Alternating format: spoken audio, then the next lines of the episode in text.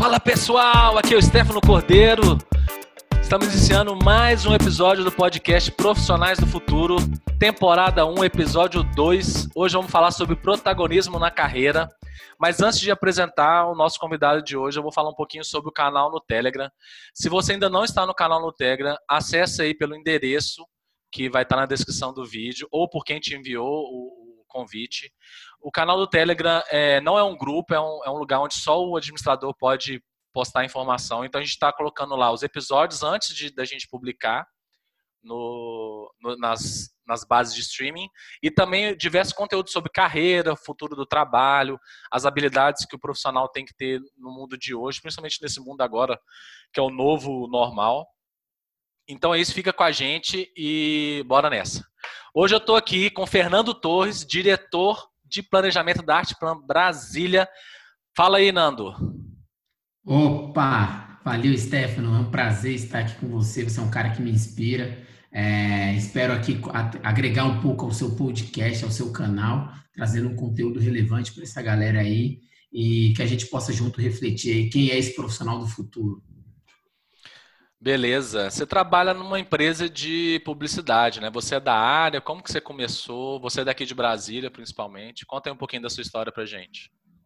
Vamos lá, sou de Brasília, brasiliense, nascido e criado em Brasília, especificamente no Cruzeiro, né? Aqui já sou formado sim em publicidade, já, já sou da área, sou formado há 10 anos pela UNB e tenho essa experiência de 10, 12 anos já na área, trabalhando em diversas agências de Brasília é, tanto locais como também nacionais. Né? Já passei por áreas de comunicação de live marketing, comunicação digital, e agora eu estou no, no, mundo aí de comunicação mais full service.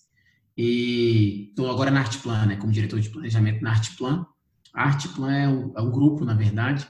Eu sou do braço de publicidade, mas é o grupo e é mais conhecido como dono do Rock Rio. Né? Então é uma agência grande, já são aí mais de 50 anos aí atendendo diversas contas pelo Brasil. Legal, legal. E você já chegou ao C-Level, né, que a gente chama. Né? Você já é diretor com 30 e poucos anos. É, qual que é o caminho, assim, é, sem querer levar para esse lado de hacks e tal, porque cada situação e cada pessoa é pessoa, mas o que que você acha que mais fundamentou essa, esse seu caminho até a, o cargo que você tem hoje? Essa é uma pergunta excelente. Quando você estava batendo, a gente estava batendo papo sobre como a gente ia construir isso aí, esse podcast muito legal, você me fez essa pergunta. Eu fiquei refletindo muito sobre isso. Estou né? com 32 anos hoje, sou diretor é, regional né, de planejamento na Artplan Brasília.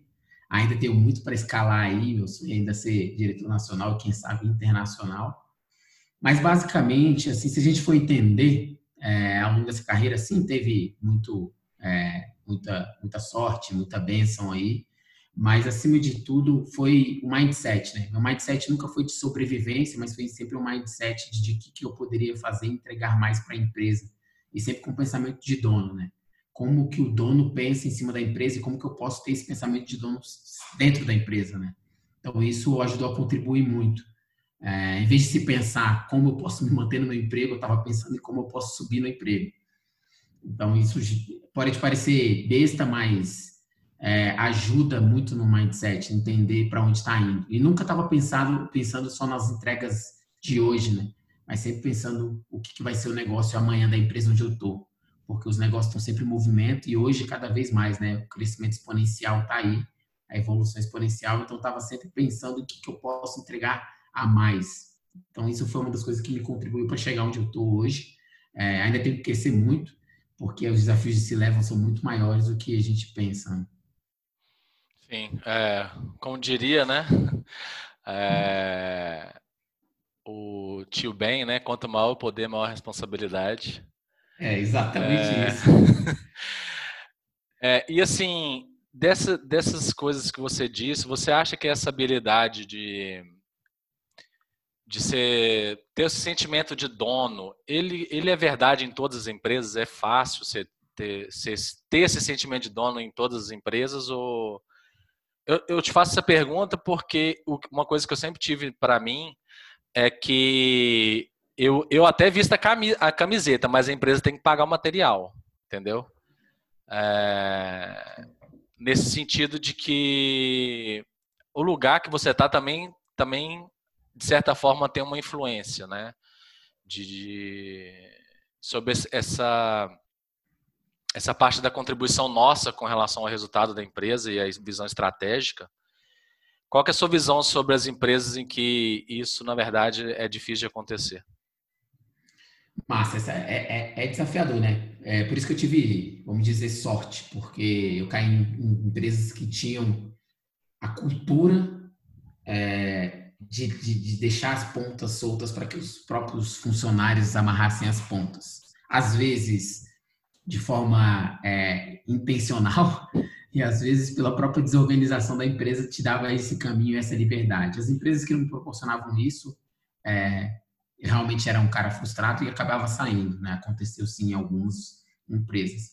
Mas a maioria foi muito por conta da cultura, muito por conta da, do board, da liderança, e que entendia que se querem escalar, querem crescer, eles precisam delegar, eles precisam dar autonomia. É, lógico que não para todo mundo, mas para algumas pessoas. Então tem muito disso. A cultura é fundamental. Eu acho que as empresas hoje que talvez estejam liderando são empresas que têm essa cultura de dar autonomia e de colocar o mindset empreendedorismo dentro da, da sua corporação, né? É o caso que a gente vê na Magazine Luiza, que todo mundo fala, é o caso que a gente vê aí na Accenture, onde você tem o papel de consultores, você tem o papel de pessoas que podem vender, podem produtificar um negócio, um novo produto dentro da empresa, tem essa liberdade sem ter uma aprovação de board. Então, eu acho que é, talvez este seja um, um, o, o, o, meu caminho, encontrar empresas que tenham essa cultura. Senão você vai ser só mais um, sempre mais um dentro da empresa e vai ter que ficar aguardando aí, né, a, aquela subida vertical, né? Quando um se aposenta, um sobe, e aí sobe, e você vai torcendo para que você esteja naquele plano de carreira tão sonhado. É, eu não acredito nisso, eu acho que a, organização tem que ser um organismo vivo e existe espaço para todo mundo, né? novas áreas podem ser criadas, novos produtos podem ser criados que vão contratar novas pessoas ou você pode ser redirecionado para lá. Então, cultura para mim é fundamental. E você ter esse mindset e encontrar essa empresa é um match perfeito, né?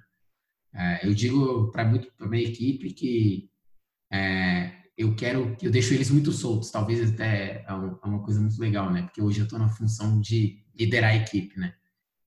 E minha equipe, às vezes eu até fico no, no naquele naquele dilema. Cara, tô deixando eles muito soltos.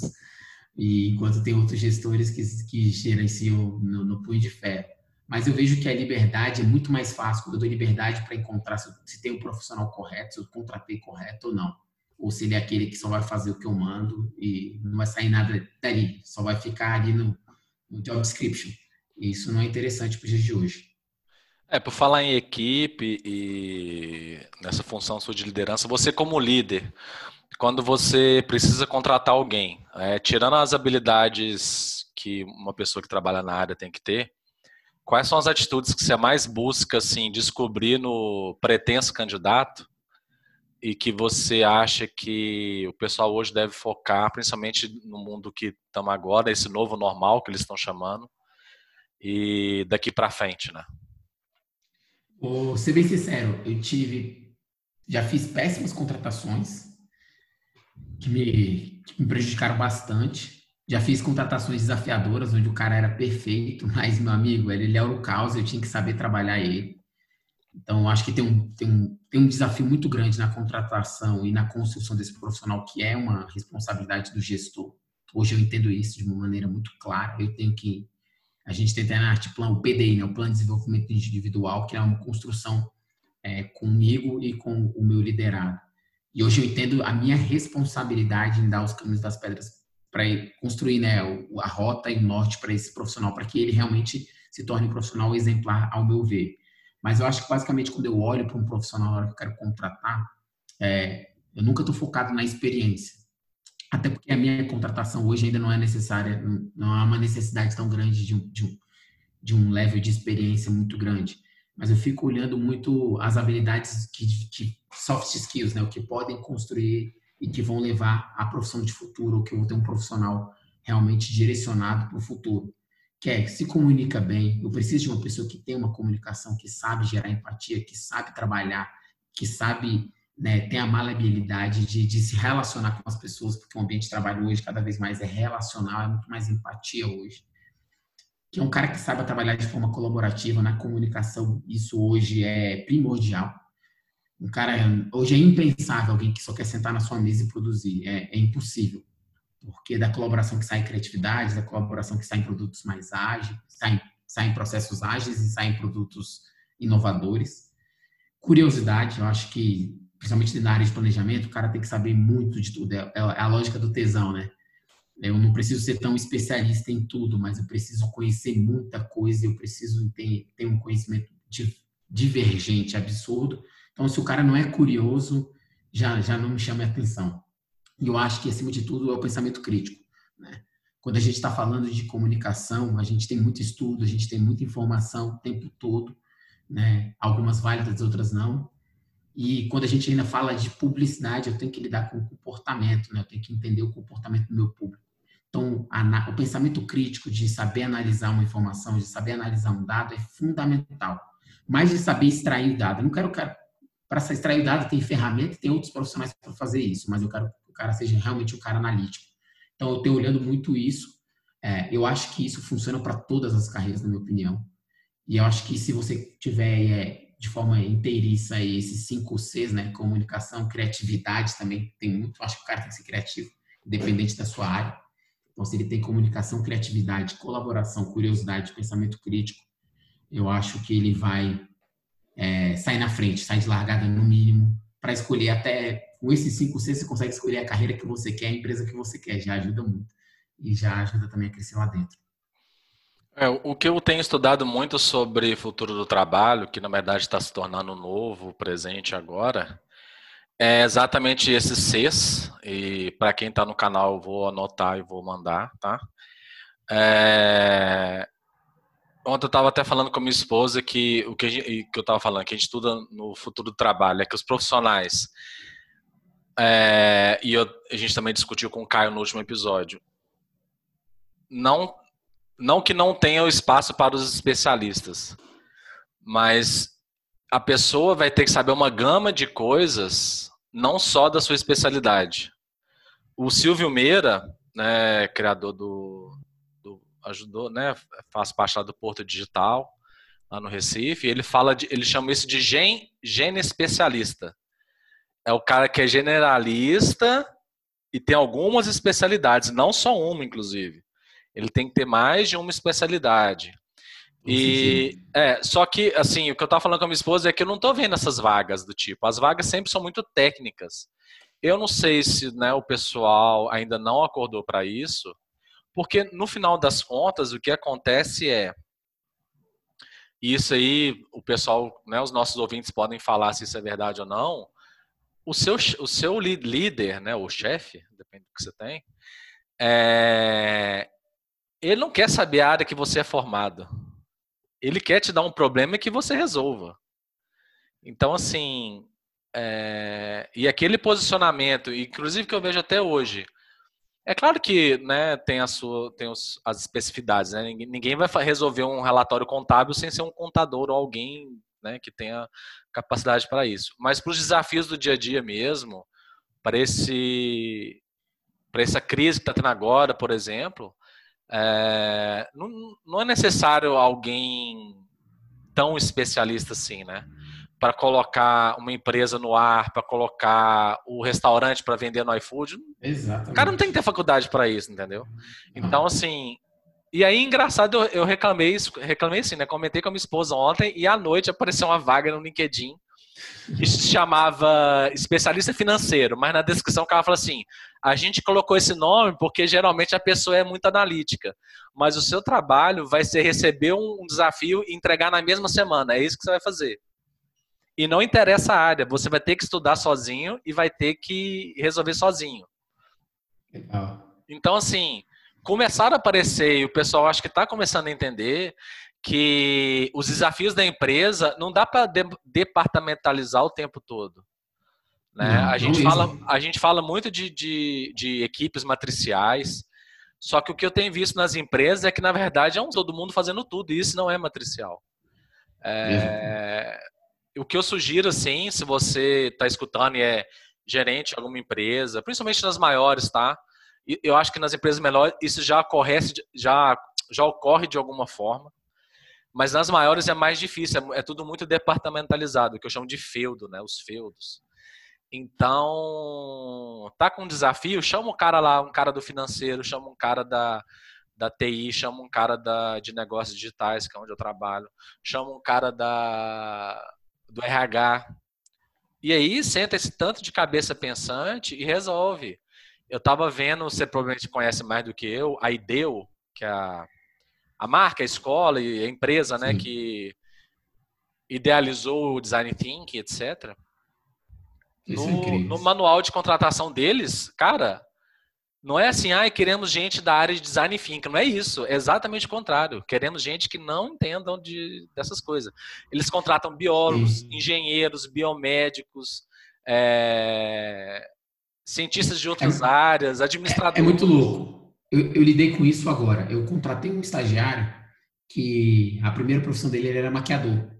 E ele fez intercâmbio no Chile é muito louco o, o, o, quão desafiador é para mim fazer ele, ele entrar dentro do universo e, e, e, entregar o que eu quero, mas também é muito louco o pensamento dele, porque ele me entrega sempre algo inesperado também. Isso é muito legal, eu vejo muito mais qualidade na entrega dele, da possibilidade de ser inovador, de um pensamento, um olhar diferente, que isso eu acho legal você misturar diferentes skills, é você ter um olhar diferente em cima do problema, encontrar uma solução não óbvia. Eu acho que passa por isso, talvez a gente possa ter ter um outro podcast falando sobre isso, né? Eu acho que hoje a criatividade, a inovação, a disrupção está em você conectar elementos, conectar problemas, conectar pontos e dali extrair é, o não óbvio, né? É fazer conexões não óbvias. Quando você faz conexões não óbvias, você tem alguma coisa muito diferente, alguma coisa que vai dar muito resultado. Às vezes não, mas na maioria das vezes vai dar muito resultado diferente, vai ter uma provocação diferente. E aí é muito legal porque eu vivi isso. Esse cara a experiência dele em comunicação é muito menor, mas a experiência dele de mundo e de outras áreas agregam de uma forma fundamental para o crescimento. Hoje a gente está lidando, você, você bateu num ponto, Stephanie, uma coisa muito interessante. A Artplan hoje está mudando, tá, vamos dizer assim, eu não gosto muito disso, mas a gente está na trend aí da, dos squads, né? Então a gente está migrando toda a operação para squad. É, tem uma questão, estão aí vivendo uma coisa de seis meses já nisso. É doloroso, é, machuca todo mundo, tira todo mundo da zona de conforto. Mas o que eu vejo é que tem profissionais ainda que se apegam ainda à sua skill e acham que é ela que vai garantir o trabalho dele. E não entende que que vai garantir o trabalho dele é se comunicar bem, é saber trabalhar em conjunto, é saber ser ágil, é saber ser criativo fora da sua zona de conforto. Mas hoje eu liderei esse processo de transformação de squads.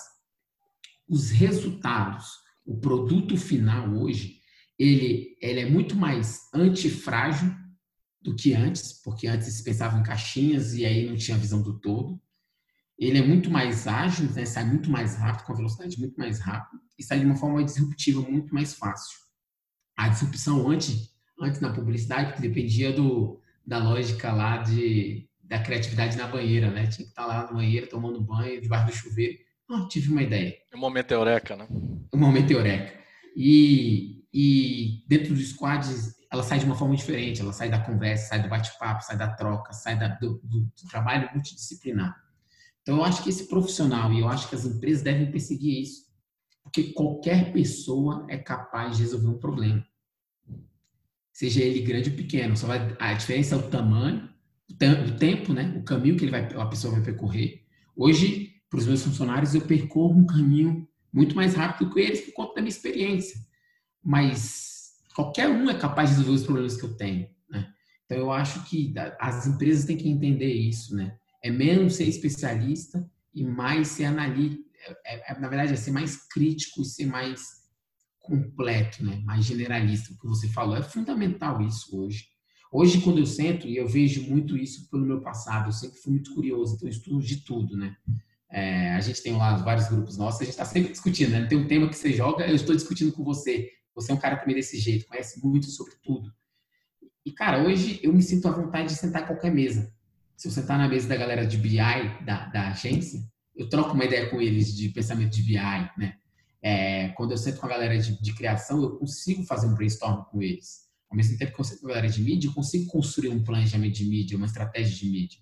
E se eu sentar com o board para falar sobre negócio, eu consigo falar sobre. Pô, e sentar sobre orçamento também. Hoje, hoje a arte plana tem uma, uma coisa muito legal que é o orçamento descentralizado.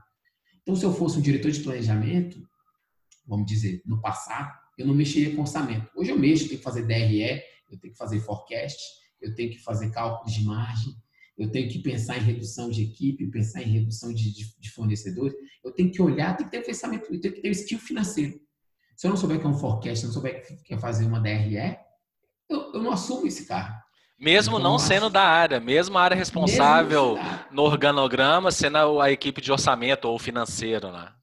É muito louco. E isso me ajuda a sentar no cliente. Quando eu estou sentado com a ponta do lado do cliente, a gente atende, por exemplo, Caixa, né? Ah, que, é, que, tem aí é, é uma empresa, maior, maior banco público né, da América Latina. Cara, quando a gente está conversando com eles, com o gestor da área, eu tenho que conversar de markup com o cara. Eu tenho que saber olhar no olho dele e entender o produto dele, entender qual é a diferença lá na venda, lá na ponta. Então tem muito disso, né? Acho que o profissional do futuro não é aquele especialista, não é aquele cara que vai sabe tudo, mas é aquele cara que sabe percorrer. Ele é o smart. Eu acho que é isso. Acho que na sua última podcast a gente conversou muito sobre isso, falaram muito sobre isso, que é, é saber percorrer da forma correta, né? É, é não ter retrabalho, é saber é o, é o pensamento smart, é, é ser rápido, ágil, sem retrabalho, eficiente, né? Acho que passa muito sobre isso. É, hoje, hoje eu não olho se o cara tem no CV 300 currículos. Se o currículo dele ah, tem 300 cursos. Não, não, não. Cara, desses 300, se o cara tem 30 cursos, eu falo, esse cara não fez nada, ele não tem nem experiência. É um monte de, tem um monte de PDF, né? Antigamente era diploma, um hoje é PDF. É, os e-bookzinhos aí, o cara lê o e-book e sai com curso. Então, eu acho que é legal um pouco disso, né? E, e, eu acho que também o profissional do futuro, na minha opinião, e aí vocês passaram no outro podcast uma coisa muito interessante, talvez se pudesse aprofundar, é gastar sola de sapato. Como assim? O cara o cara tem que gastar sapato de sapato. Aquele cara que fica dentro da empresa, sentado no, no, computador dele, ele não é o profissional do futuro. É o cara que trafega, anda, conversa com gente da Copa, conversa com gente do financeiro, é o cara que pluga, anda, tá o dia todo rodando. É o cara que, você bancário, né? É o cara que sai, vai dar uma visita na agência para conversar com o cliente. É gastar sola de sapato. Isso aí talvez foi um, um, um dos grandes ensinamentos que eu tive aí dos meus chefes. Gaste sola de sapato que você vai ser visto percebido, mas acima de tudo você vai conseguir construir coisas mais interessantes. Engraçado que eu tive. Eu comecei minha carreira como auxiliar administrativo de uma empresa e, e, e assim, eu sempre fui muito bom com números e, e programação, é, como a gente conversou, né? Eu sempre fui curioso, eu era o, o eu também era o, o irmão mais velho, né? Mas isso sempre acaba com o irmão mais velho. Mas eu era o cara que abria o vídeo cassete, limpava os cabeçotes, desamarrava as é fitas, aprendia a programar no vídeo cassete para gravar a novela para mãe, entendeu? Li o manual todo para aprender como é que colocava, é, setava o relógio, e aí você conseguiria gravar no horário certo a novela. E, e, e, minha vida inteira foi assim, né? Quem, quem me conhece de perto sabe que, que eu sou o cara que lê de tudo. Eu leio neurologia, eu leio, eu leio nutrição, eu, tudo, tudo. A minha biblioteca aqui tem de tudo. Tem filosofia, tem ficção, tem tudo. E aí, na minha, na minha, no minha primeira oportunidade de trabalho, é, eu era um auxiliar administrativo e trabalhava muito com planilha. A gente cobrava dívidas é, de bancos falidos, é, crédito podre, que a gente fala. E aí eu era um, eu era um, eu era um técnico bom, sabe? Já estava no nível bom depois de um tempo. E aí uma, uma gerente minha, a Marília, que me ensinou muitas coisas do que eu sei hoje, ela falava assim, Stefano, você não tem só ser bom, você tem que parecer que é bom. Você só vai subir na carreira e alcançar responsabilidades maiores quando você mostrar que o seu trabalho é bom. Eu, Exatamente. que estou te vendo todo dia, sei que o seu trabalho é bom. Mas quem decide essas coisas de carreira aqui na empresa não sou eu, né? Aqui na nossa área a gente não tem oportunidade. Então, se você quer. E eu não entendia isso, porque na minha cabeça técnica, é...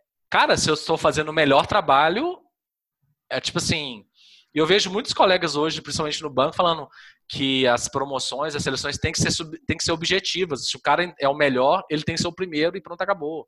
E não é bem assim, né? No final das contas, apesar do trabalho é, técnico ser é, imprescindível em, em muitos níveis da organização, quanto mais para cima, menor é essa necessidade. E, e acho que casa com tudo que você falou, e também com o último podcast lá com o Caio, se você não escutou, escuta, é, que é sobre se vender. E para você se vender, você tem que gastar sola de sapato, né? Não tem como.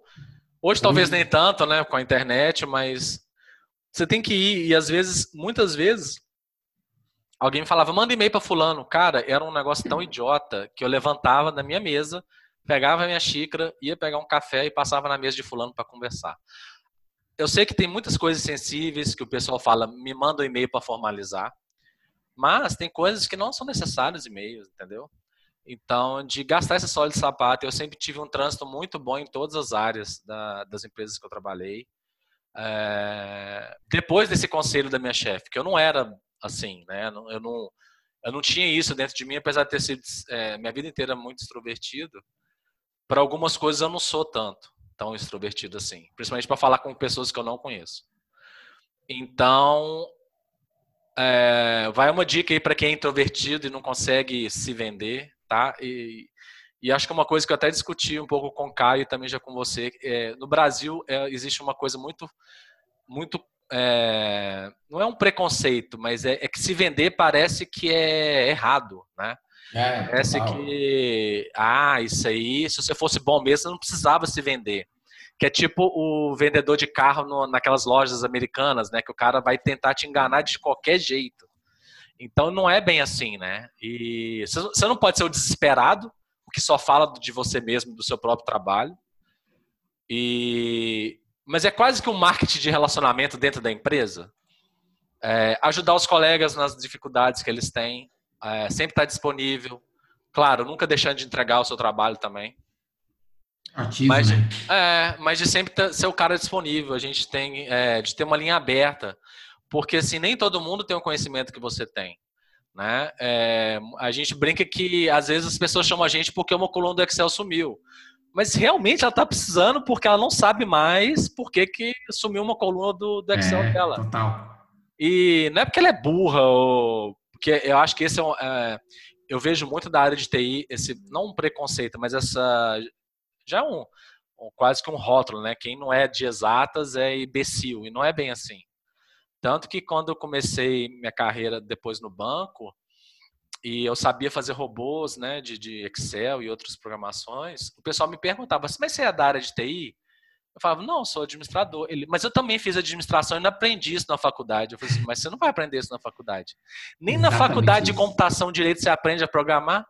Você aprende ciência da computação, você aprende é, as teorias e, e, e tal. É, eu tenho amigos formados na área, talvez os cursos tenham mudado hoje, mas eram poucas, é, provavelmente as áreas de projeto e tal, que na verdade o pessoal tinha que aprender a programar sozinho, né? Nem era aula do. É, é. E o é, que, que você pensa é. sobre isso, né? Sobre a pessoa que que quer aprender a se vender aí, na, talvez não entre aspas, se quer aprender a mostrar Sim. seu trabalho, vamos, vamos trocar a palavra. É, aprender a mostrar seu trabalho, principalmente no mundo hoje, em que, por exemplo, lá na minha organização, no Banco do Brasil, muita gente tem MBA já. Então, o, o canudo já não é tão mais o diferencial. Né? Você ter feito um MBA ou em administração, ou em TI, ou em qualquer área, já não. Não, entendeu? Não faz tanta diferença mais. Não. Deixa eu te falar, se o diretor não tem um MBA, não. Pois é. E, e, e eu tenho dois. Eu, eu, tenho dois MBAs, tá? Eu vou te falar, vou falar sério, eu vou ter que correr atrás aí, porque uma hora vai ter uma prova de títulos em algum momento que vão cobrar isso. Mas eu, eu, eu, tenho uma confiança que eu não deixo nada a desejar para quem tem MBA, para quem tem uma pós aí. É, eu sei que tem skills lá, mas, cara, uma das coisas que eu fazia, eu olhava a emenda disso aí e falava, velho, eu vou estudar isso aqui só, não vou pagar 20, 30 pau, não para aprender isso aqui. Isso aqui tem conteúdo disponível. Então, eu acho que é, tudo está ao alcance de todo mundo. Não fique dependendo de curso, não fique dependendo aí de pagar um curso para, ah, só quando eu tiver esse curso eu vou saber. Não.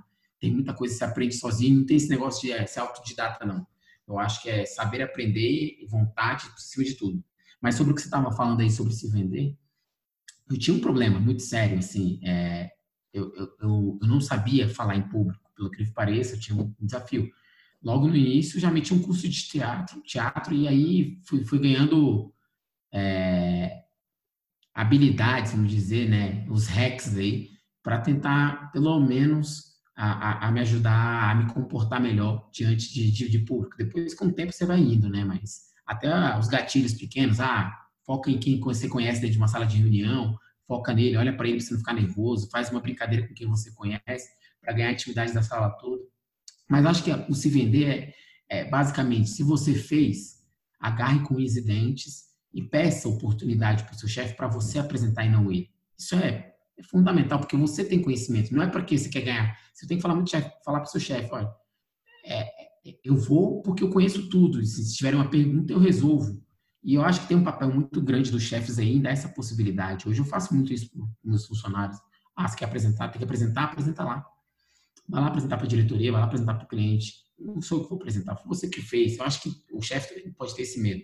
Mas se vender é fundamental, gastar sola de sapato, ajudar. Tem um hack muito bom que eu que me lembrei aqui agora, que me ajudou muito. Toda corporação, toda empresa, toda, toda estrutura tem seus problemas. E aí muitas pessoas decidem reclamar do que resolver. Quer aparecer na empresa? Pega esses problemas e resolve. Eu acho que isso talvez seja a maior vitrine hoje. São problemas diversos. Desde uma porta que fica rangendo, que ninguém quer resolver, espera o cara do almoxerifado resolver, ou chamar alguém para resolver, mas você sabe resolver, a um e-mail que está voltando, ou a uma ligação que alguém precisa fazer para resolver, ou o ar-condicionado está gelado ou um projeto que está travado e ninguém sabe como resolver, mas você sabe, mas é da sua área e você não quer resolver. Eu acho que é resolva problemas, seja proativo, seja empático com as outras pessoas, esteja sempre olhando o problema dos outros, né? Eu acho que é muito legal isso, seja olhando a dificuldade dos outros e vá lá ajudar. É, essa é uma forma de se vender muito legal. A outra é não tenha medo de agarrar com dentes aquele projeto que é seu. Né? Muita gente, ah, eu só entreguei aqui. Não, cara, esse projeto é teu, ele tem valor vai até o final com ele, vai entregando, vai se vendendo, vai, vai acreditando mesmo. Eu acho que isso é muito legal. Se você tem uma ideia boa, faça ela acontecer. É, a gente tem, eu tenho, eu tenho uma história muito legal, né? Na empresa que a gente estava, é, tem um prêmio que é mundial que se chama Canis, né? Canis Line. E a gente tinha uma ideia muito legal que a gente descobriu por um comportamento que é quanto que você pensa em trocar de carro, né? Quando seu carro quebra, mano, tá ficando velho quebrou, você já fala tem que trocar. E a gente estava com, a gente atendia uma concessionária, a gente falou, velho, o que, que a gente pode fazer? Cara, vamos, vamos atacar nesse momento, que é o momento que as pessoas estão pensando em trocar de carro quando o carro quebra. E aí a gente teve uma ideia de fazer o resgate drive, que era basicamente, enquanto o cara ligava para o guincho, vinha um carro para ele fazer um test drive. Ele escolhia se ele queria ir para a oficina, arrumar o carro dele dirigindo o carro novo, ou ir para casa. Tudo de graça. Pô, uma puta ideia para a gente fazer, muito legal, só que não tinha orçamento. O cliente não tinha dinheiro, a agência não ia botar dinheiro. Cara, qualquer pessoa minimamente no seu, na zona de conforto falou assim: ah, morreu a ideia. Morreu nada. Pegamos o GoPro, cada um tinha sua GoPro, chamamos uma produtora, falou: vamos na parceria, vamos na parceria, damos a GoPro, as nossas GoPros pessoais para a produtora para gravar. Eu lembrei que uma prima trabalhava no guincho, liguei para ela, perguntei: posso, posso contar com o seu guincho? Ela falou: pode, mas eu não consigo ficar monitorando aqui para te avisar. Falei, não, eu vou para aí. Toda vez que receber um chamado, você só me avisa, eu chamo a equipe para a equipe encontrar com o seu guiche e seguindo e fazendo a filmagem. Cara, foi. Zero, zero, zero custo, assim, praticamente. A gente voltou em ação de pé, que foi lá elogiada pela Chevrolet Internacional e foi replicada depois. É, custo zero. Se eu tivesse na zona de conforto, a ideia não ia para frente, mas a gente decidiu abraçar e seguir em frente, eu e minha equipe, que tem outros diretores de arte, outros profissionais brilhantes, seguimos, fizemos acontecer e fomos shortlist em Cannes. Então, eu acho que tem muito disso, sabe? Você acreditar no seu potencial, naquilo que você está pensando. Tem muita gente que fica esperando os outros comprarem a sua ideia. Isso aí não é o do profissional de futuro. você tem que ser o primeiro cara a comprar a sua ideia e fazer ela acontecer. Vai convencendo os outros. Pelas beiradas, né? Que nem mineiro. Vai ali de lá devagarzinho, conta para um, conta para outro, e aí você vai crescendo. É sempre assim, né? Então, acho que para resumir, eu acho que é o cara para se vender, ele tem que faz curso, faz, aprenda a se lidar na frente das pessoas, mas acima de tudo seja proativo, gaste sola de sapato, esteja sempre olhando o problema do outro e seja, se, se alguém nessa tem um problema, vá lá resolver, porque você vai aparecer também desse jeito. É muito legal. É engraçado é que essas conversas que a gente tem aqui no podcast e tal, são todas conversas que eu tenho com outros, outros amigos de outros lugares. Semana passada eu estava conversando com um amigo, ele me mostrando o currículo que ele recebeu, e, a, e é exatamente o que você falou, a pessoa era cheia de curso. E ele falou assim: sabe o que está faltando aqui? A menina escrever que ela executa tudo que a empresa precisa, de que ela vai lá e faz, de que ela tem um projeto tal que ela fez. Eu não quero saber se ela fez escola não sei onde, ou fez o curso tal, e etc. Não quer, não, não quer dizer que ela sabe. Na verdade, quer dizer que ela sentou lá na cadeira ou no computador dela e ficou tantas horas olhando para a tela. Isso. Basicamente. Mas que ela executou o que ela aprendeu com isso, né? Que né, pegar o conhecimento e colocar em prática, não tem. E, aí depois, até depois dessa conversa, eu fui no meu LinkedIn, coloquei um monte de projeto que eu executei, assim, que eu ajudei é a executar, porque a gente acaba entrando nesse modo de, de, diploma e tal, e achando que as pessoas, ah, se eu colocar que eu fiz o, o curso aqui do Google Analytics, por exemplo, é uma coisa que o, que o Caio falou no último episódio, que não é. tem ninguém que saiba o Google Analytics. Incrivelmente, eu tinha tirado o certificado do Google umas duas semanas antes daquele podcast. Eu não acho que eu sei no nível que o cara estava precisando lá, e nem, nem é a questão. Mas deve ter gente aí que sabe e nem fez o teste do Google lá, a certificação para tirar, entendeu? Porque é um cara que botou um site no ar, é, fez a, o tracking todo, né, a métrica toda do site através do Google, do Google Analytics, né, do Google AdSense, etc. Então, assim, não só mostrar que você sabe, mas mostre projetos que você tem atuado. Se você não tem nenhum projeto até hoje, peça. Não tenha medo de pedir. Uma hora chega. Uma hora o pessoal vai ter assim, vai ter uma reunião. Vou te falar como que isso vai acontecer. Vai ter uma reunião de um projeto que ninguém está afim de pegar, porque é uma bucha. E é. quando perguntar se alguém está afim de ficar responsável por aquele projeto, você vai levantar sua mão. Mesmo que seja de uma área que você não conheça. Porque, primeiro, só a sua atitude de, de, de ser proativo em tentar resolver já conta. Eu vou dar um exemplo, e aí, é, e para quem está no canal do Telegram, eu vou mandar o estudo da Harvard, que fala sobre as pessoas que chegaram cedo ao nível de diretoria e CEO, são as pessoas que pegaram as buchas tá? Tem, tem casos de gente que é designada. É, nos Estados Unidos tem muita unidade de negócio, né? Business Unit. É. O cara foi designado para ser o, o, diretor da unidade e a, a, incumbência dele era fechar a unidade, porque ele era a mais, a mais que dava mais prejuízo no grupo. E ele chegou lá e falou assim: gente, você sabe muito bem que aqui tá ruim. Eu fui incumbido de, de fechar essa fábrica até o final do ano, mas nós vamos virar esse jogo. E aí o cara depois virou CEO do grupo, porque ele foi o cara que tirou uma unidade que era para ser fechada, né, uma bucha. Ele foi lá para demitir a galera, praticamente, e encerrar as contas, e transformou numa das mais rentáveis do grupo. É, outra história é, da, é, é, de uma das Big Four, tá? Não lembro qual que é. é o cara, ele era um padrinho né, dele chamou ele para trabalhar lá como contador na de contabilidade. O cara era o, o C da contadoria lá, ele era o diretor de contabilidade. E aí vagou a área de vice-presidência que tomava conta do administrativo, incluindo a contabilidade. Esse cara era tão bom, tão bom, que ele foi nomeado em cima do cara que levou ele. Ele virou chefe do cara que era chefe dele. É claro que isso né, traz certas consequências para a carreira, né? não deve ficar um clima tão bom se a pessoa não souber lidar com isso, mas de que não é impossível, principalmente na iniciativa privada. Isso não é não impossível. Assim, eu sei que empresas maiores têm uma, uma coisa mais rígida, as empresas não têm o costume de nomear a pessoa mais de um cargo acima, isso eu estou ligado. Mas eu conheço várias histórias de gente que entraram como é, auxiliar administrativo, analista, vendedor, e o cara virou diretor regional em pouco tempo, entendeu? Mas é o cara que, toma, que... que mata no peito e fala, pode deixar que eu faço. É. Tem uma coisa que você bateu que é muito isso. É, eu acho que é um problema brasileiro. Né? Nós não somos criados para entrar em conflito, sabe? Para resolver. O brasileiro, conflito. o brasileiro evita o conflito para ficar bem evita com todo mundo. Evita o conflito para ficar bem com todo mundo. E talvez esse seja um dos maiores problemas das organizações. Porque a gente, a gente chama na Artiplan isso de operação de fachada.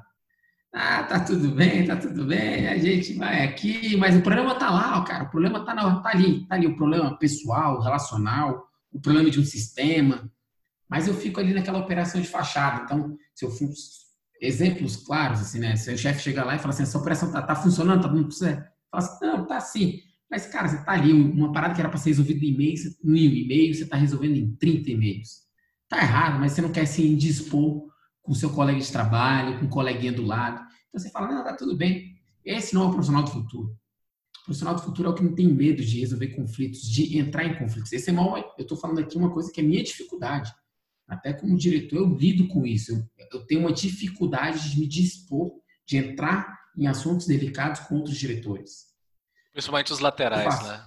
Principalmente os laterais. O que eu faço hoje? Eu anoto num, num, num caderno os pontos que eu preciso discutir, eu só olho para eles e vou no jeitinho. Então a gente precisa ter esse pensamento, né? Resolver conflitos faz parte do profissional do futuro. Eu não estou falando aqui para brigar, levantar, bater na mesa. Isso aí você não é resolver conflito.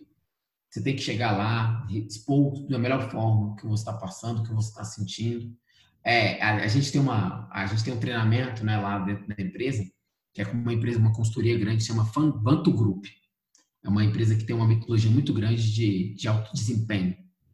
E aí tem coisas que assim, você tem, você tem a opção de ficar na plateia e não resolver o conflito, como você tem a opção de descer e resolver esse conflito. Só que a gente tem um problema que é como a gente transforma, como que a gente fala, né? Às vezes o que está passando para você é diferente do que está passando para mim. Então eu aprendi uma, uma um, um, início de frase que é o melhor de todos que resolve qualquer problema, que é me ocorre, Stefan, que quando você faz isso, me gera um problema desse jeito. Eu não sei se ocorre para você desse jeito, mas hoje comigo está acontecendo isso. Então eu queria propor, é outra, outro ensinamento, eu queria propor que a gente fizesse isso. O que você acha? E aí a proposição é sim ou não, ou o cara vai, re, vai propor uma outra coisa. E o me ocorre, eu não estou falando que você é esse cara.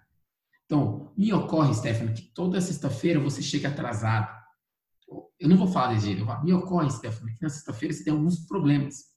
E aí acaba que a gente atrasa nossas reuniões. Eu queria saber se não é melhor, eu proponho, a gente trocar o horário da reunião para outro horário que fique melhor para você. Meu amigo, já resolvi o conflito e o cara vai falar assim, pô, que cara sensacional. Me colocou no meu lugar. Então, acho que a gente tem que ter esse pensamento, né? É, é, é o jeito de se comunicar, a empatia, é o relacionamento. É, aqui em casa a gente.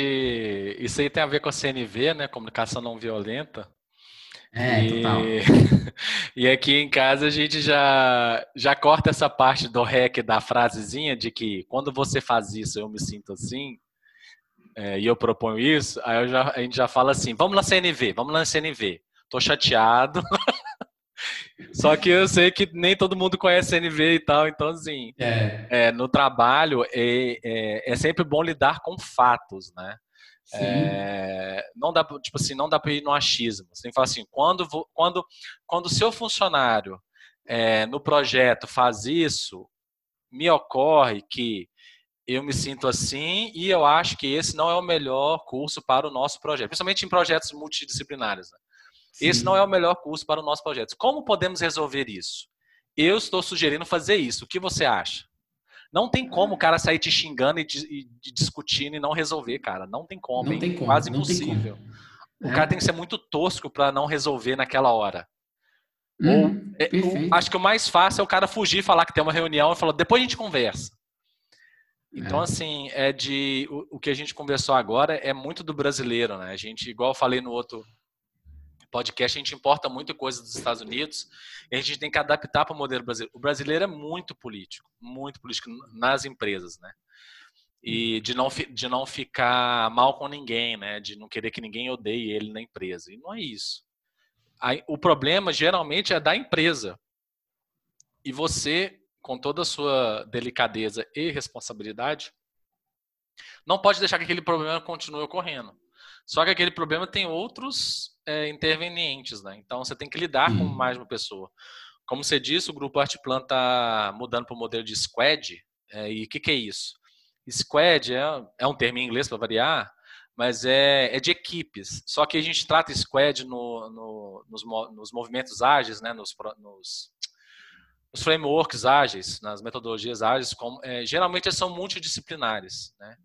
É, não é. tem mais essa questão do. Esse aqui é o squad de finanças. Não existe um. Ah, esse aqui é o squad. Não.